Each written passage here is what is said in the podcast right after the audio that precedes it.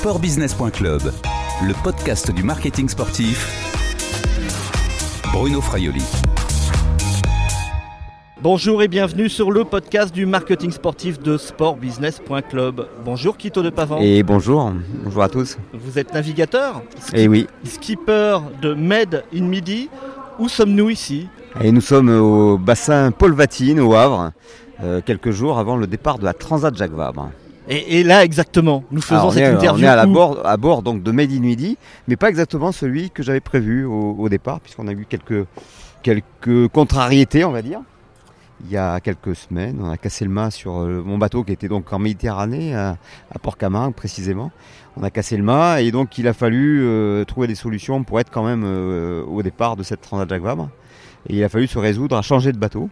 C'est-à-dire que tout le travail qu'on avait fait euh, sur, euh, sur notre bateau, donc un, plan Verdier qui était euh, parmi les favoris de cette Transat Jacques Vabre, il a fallu voilà, trouver un autre bateau rapidement pour, pour, pour, pour faire- satisfaire nos engagements auprès de nos sponsors. Alors nous sommes sur un classe 40, c'est un monocoque, euh, 12 mètres de long, 4 de large. Ce fameux mât, donc euh, 19 mètres, c'est ça? Voilà, à 19 mètres. Voilà. ouais. Et nous sommes, vous l'avez dit, Quito, euh, au Havre. hein, et si tout va bien, hein, si tout s'est bien passé, à l'heure où vous écoutez ce podcast, eh bien, Quito de Pavan aura traversé l'Atlantique pour cette transat. L'arrivée est jugée au Brésil. Bon, revenons un petit peu en arrière, Quito. On a parlé un petit peu de, de cette euh, mésaventure technique euh, importante quand même. Mais avant, pour partir, faire une transat, il faut construire un budget. Comment on monte un budget pour la transat Jacques Vabre? Ça, c'est une bonne question parce que, évidemment, c'est compliqué. On est dans un sport euh, mécanique. Qui dit sport mécanique euh, du matériel euh, et le matériel coûte cher. Voilà, contrairement à d'autres sports, l'athlétisme par exemple, où finalement le matériel coûte peu. Une paire de chaussures Une paire de chaussures, un short, voilà, pour courir le 100 mètres. Donc nous, on a des bateaux qui coûtent cher, des voiles qui coûtent cher, qu'il faut remplacer euh, très régulièrement. Et donc, euh, on ne peut pas faire, à part d'être euh, milliardaire, C'est pas votre cas. c'est pas mon cas. euh, bah, il faut trouver voilà des, des aides, des, des sponsors. Faut trouver combien? Un, un budget pour euh, une saison en classe 40, c'est combien? En classe 40, c'est entre 300 et 500 000 euros. Voilà, 300 000 c'est le minimum, euh, 500 000 c'est un bon budget qui nous permet de développer le bateau, de faire en sorte que le bateau il soit toujours à la pointe. Donc en général ça tourne autour de 300 000 euros, euh, voilà la moyenne c'est ça. C'est le budget dont, dont vous disposez? C'est à peu près le budget dont j'aurais besoin pour, euh, pour faire cette année avec la Transat Jacques Vabre. Il est clair que les budgets euh, s'étirent sur, sur la saison complète. On ne fait pas que la Transat Jacques Vabre. C'est en général, il y a une course importante dans l'année, mais il y a aussi beaucoup d'autres courses euh, qui servent à faire vivre le, le- le projet, à faire de la promotion.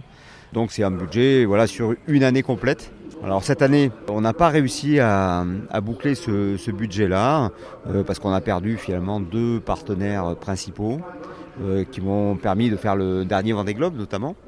Il a fallu voilà, faire un peu euh, machine arrière sur les travaux qu'on avait euh, prévus pour développer le bateau. Dans ces cas-là, on rogne sur euh, certains éléments, c'est ça? Oui, voilà, ben, il n'y a, pas de miracle hein, quand on n'a pas de, suffisamment de, de budget, ben, on réduit sur, sur les, les dépenses qu'on avait prévu de faire.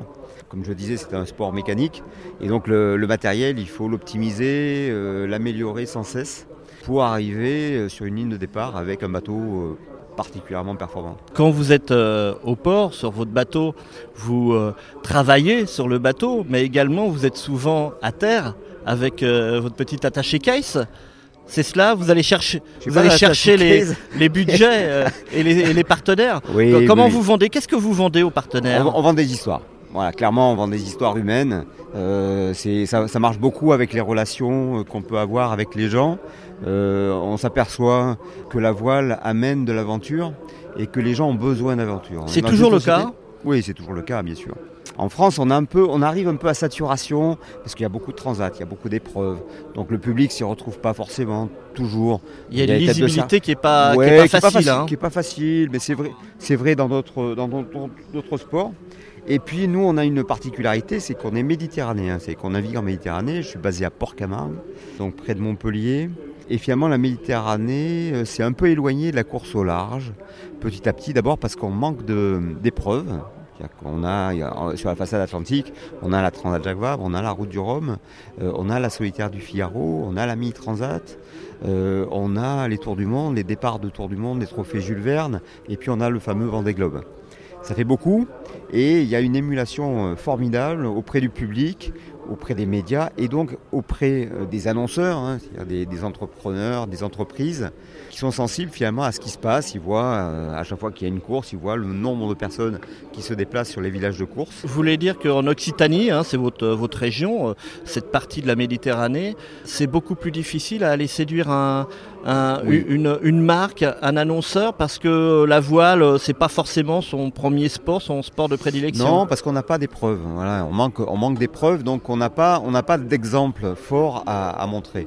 Euh, L'année dernière, la route du Rhum, la route du Rhum, ça dure depuis 40 ans. Ça amène à chaque fois euh, des, millions de personnes, euh, des spectateurs, des millions de, spectateurs et, des dizaines de millions d'internautes. C'est colossal. C'est des, événements super forts qui dépassent de loin tout ce qui existe par ailleurs.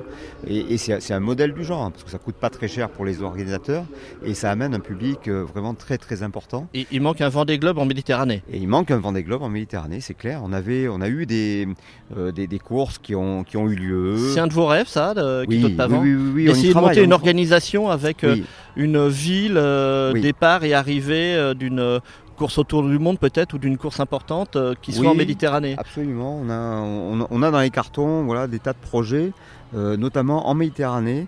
On a eu déjà euh, ce qu'on appelait à l'époque, il, y a une trentaine, voire 40 ans, la Transmed qui a, qui a tiré de nombreux bateaux et un, public très très large. Malheureusement, ça n'a pas duré, faute de financement suffisant. Et effectivement, on travaille sur des, sur des projets de course. Alors ce ne sera pas euh, dans six mois, euh, mais peut-être dans un an, dans deux ans, dans dix ans, on arrivera à monter quelque chose de pérenne et c'est tout mon souhait. Sportbusiness.club, le podcast du marketing sportif. Et nous sommes de retour avec Quito de Pavan sur son bateau Made in Midi. Alors vous êtes euh, skipper professionnel depuis euh, plusieurs années, euh, Quito. Vous avez plus de 50 transatlantiques. Hein, oui, oui, une centaine même. À votre compteur. Et pourtant, c'est toujours aussi difficile, on en parlait, d'aller chercher des, partenaires, d'aller chercher le budget, surtout vous, méditerranéens. En gros, vous n'êtes pas né au bon endroit, hein, c'est ça? Oui, alors je suis né en Dordogne. C'est pire, parce que la Dordogne, c'est quand même pas un pays très maritime faut bien le dire. effectivement, je suis arrivé il y a quand j'avais une dizaine d'années euh, sur les bords de la Méditerranée. Mes parents ont déménagé pour s'installer là-bas. Et, j'ai développé finalement tout mon savoir euh, au, niveau nautique en Méditerranée. Et je suis un fervent défenseur de la Méditerranée, de la navigation et de la course au large en, Méditerranée. Et c'est vrai que c'est pas toujours facile. Et vous êtes soutenu par euh, notamment la région Occitanie, hein, qui doit pas avoir quand même beaucoup de navigateurs sous, le, sous le coude. Combien ça coûte pour s'associer à, Quito de Pavon et Made in Midi? Moi j'ai eu la chance d'avoir euh, un, gros sponsoring euh, il y a une dizaine d'années avec le groupe Bell, donc un, gros groupe international, la Vache Kiri. Ça a duré dix ans, ça a été formidable. C'est une belle expérience aussi, euh, marketing. Une, une, expérience formidable. On a, on a gardé des super, super relations. D'ailleurs, sur, sur le Havre, il y a encore plein de gens de, de cette, cette épopée qui viennent me voir, me saluer régulièrement. Et puis quand ça s'est arrêté, c'était en 2013, euh, moi j'avais envie effectivement de développer euh, voilà, la course au large en Méditerranée. Et pour développer ces projets-là, et notamment aider les jeunes, les plus jeunes qui arrivent, qui sont très talentueux, qui ont appris dans les écoles de voile en Méditerranée, qui ont généralement du mal à, franchir les dernières marches, qui sont effectivement les problèmes de sponsoring. Euh, en Méditerranée, il fallait faire quelque chose. Il fallait absolument impliquer les entreprises du Sud sur, voilà, sur la course au large et puis les vertus de cette discipline qui sont énormes.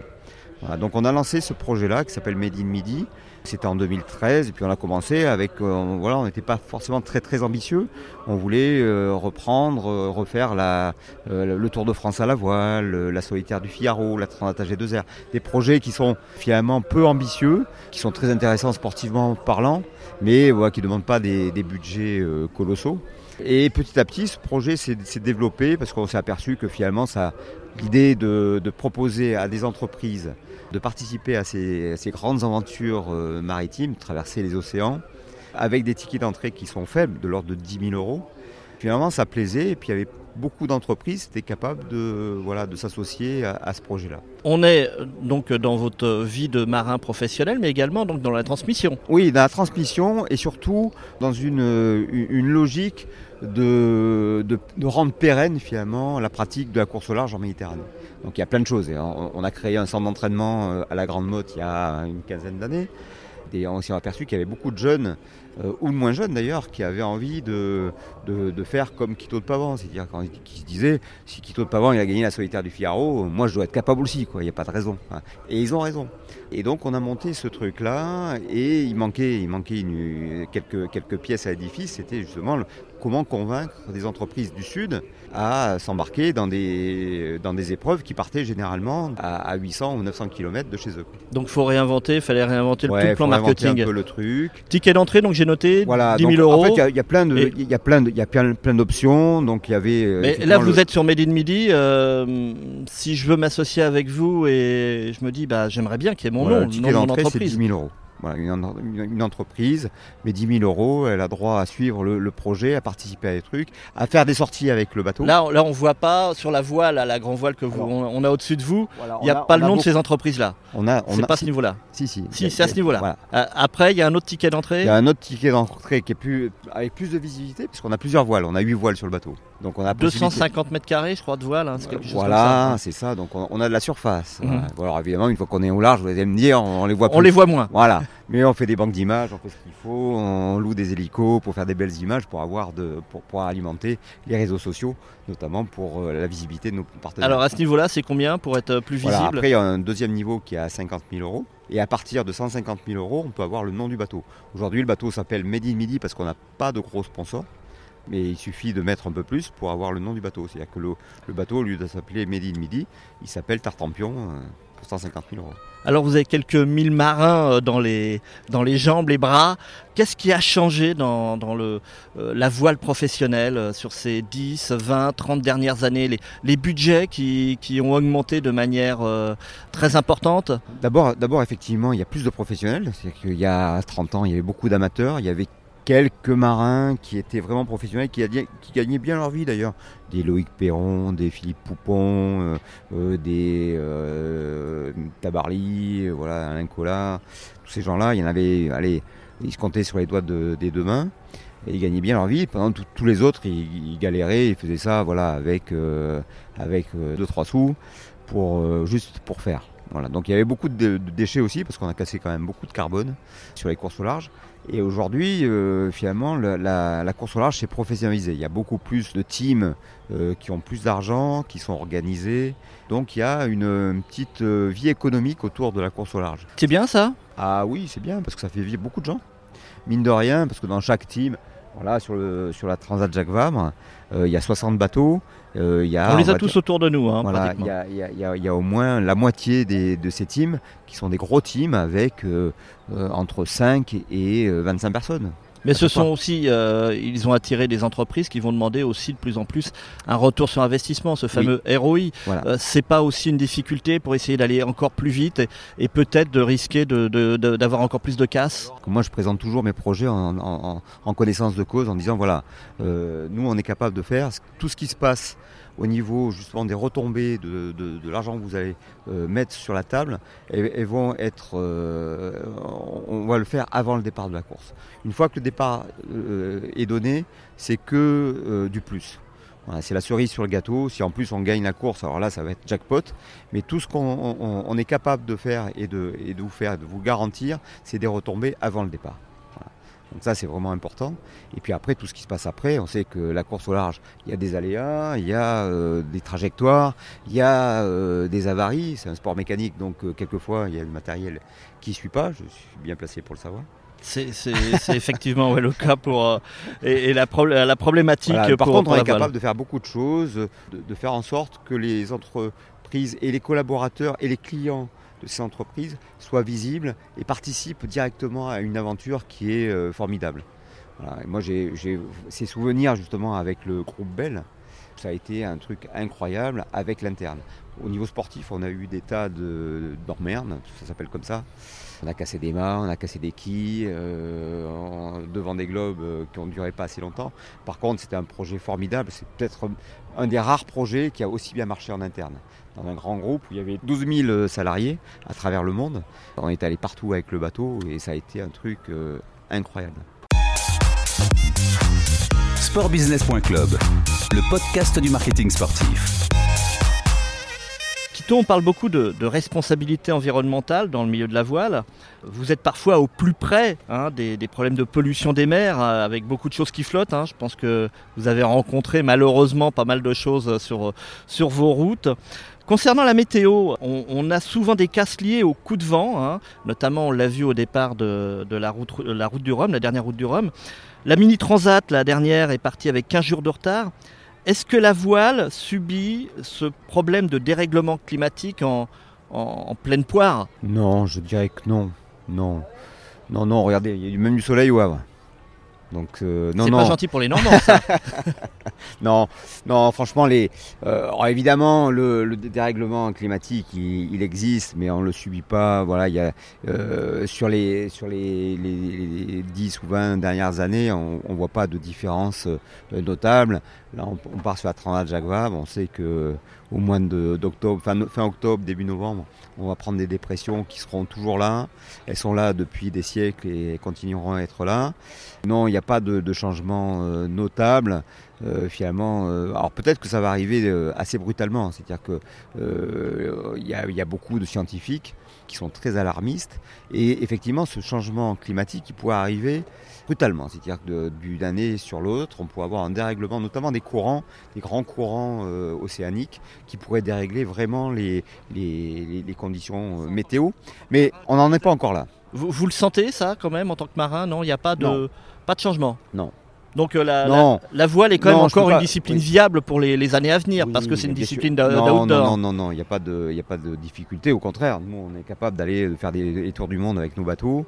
Euh, donc il y, y, a forcément des, des, des, changements, mais qui sont mineurs par rapport à notre pratique à nous. Vous considérez-vous comme un athlète de haut niveau, Quito de Pavant?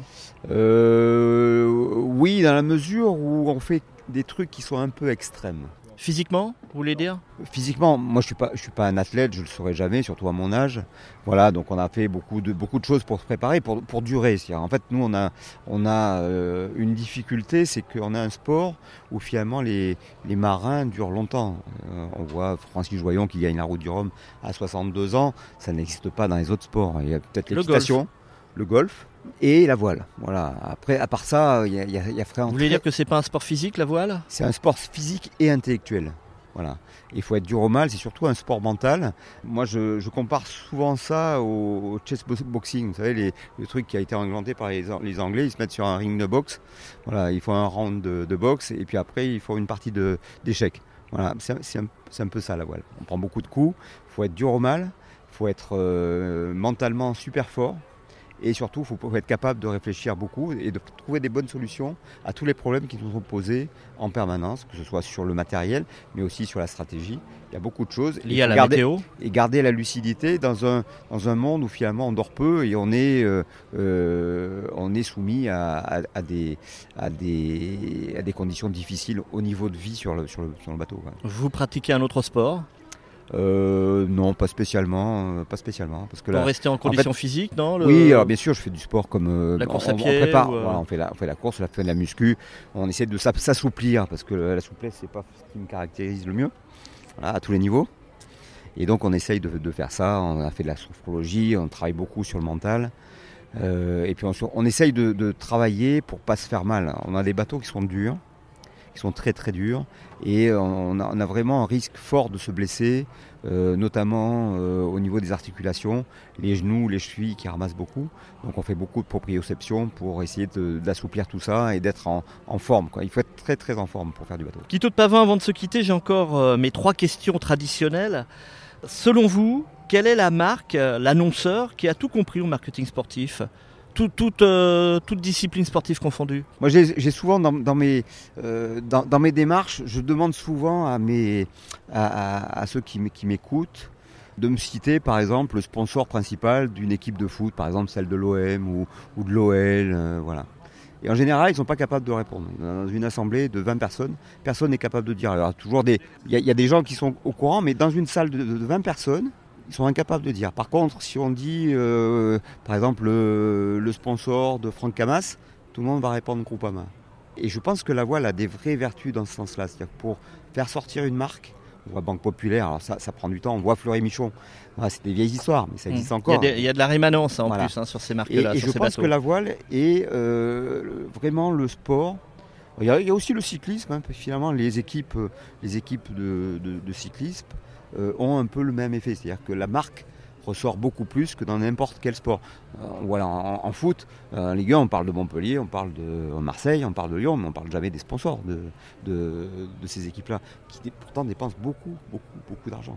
Quel événement sportif vous a procuré la plus forte émotion euh, En voile déjà, en tant que, en, tant que sportif En tant que sportif, moi, c'est clairement c'est la solitaire du Figaro que j'ai eu la chance, euh, ou le talent d'ailleurs de, gagner il y a déjà un petit moment. Euh, c'était quelque chose qui était formidable parce que moi, pour, moi, la solitaire du Figaro, c'était un mythe. c'est comme Roland Garros pour un tennisman ou, euh, ou euh, je sais pas quoi, ou le Tour de France pour un cycliste. Et j'ai gagné ça, ça m'a procuré énormément d'émotions parce que je m'y attendais pas. Je savais que j'en avais très envie évidemment, mais je ne savais pas que j'étais capable de faire ça. Mm. Et ça, ça a été quelque chose de formidable. C'était au tout début de, ma carrière de coureur au large finalement parce que je suis arrivé un peu tard sur, sur la discipline. Et, c'est quelque chose qui m'a procuré beaucoup de fierté et beaucoup d'émotion. Et en dehors de la voile en, ah, personnellement Toutes les épreuves de, Jeux Olympiques. Les Jeux Olympiques, c'est quelque chose de formidable parce que ça met en avant des épreuves euh, qu'on ne voit jamais euh, ailleurs qu'aux Jeux Olympiques. Et c'est formidable et toutes les médailles, tous les gens qui gagnent, quelles que soient les nationalités, alors évidemment on est très chauvin quand on a des, médailles en France, c'est formidable, mais toutes les victoires sont belles parce que c'est un dépassement d'un mec ou d'une nana euh, sur une épreuve à beaucoup, beaucoup d'efforts, beaucoup de sacrifices, et c'est super beau à voir. Quito de Pavan, imaginons que vous ne soyez pas skipper. Dans quel sport nous aurions pu vous retrouver euh, à haut niveau? J'ai commencé, euh, j'ai commencé en faisant de l'équitation. Je pense que si, si mes parents n'avaient pas déménagé pour se retrouver au bord de la mer, je pense que j'aurais continué dans l'équitation. Je pense et gagner une médaille olympique peut-être? J'aurais adoré faire ça. Merci Quito de Pavan, à bientôt, on vous souhaite bon vent. Oui, oui, oui, et bonne chance parce qu'il en faut. Cette interview a été enregistrée mardi 22 octobre 2019 au Havre sur le classe 40 Made in Midi avant le départ de la Transat Jacques Vabre. Au revoir et à bientôt sur le podcast de sportbusiness.club.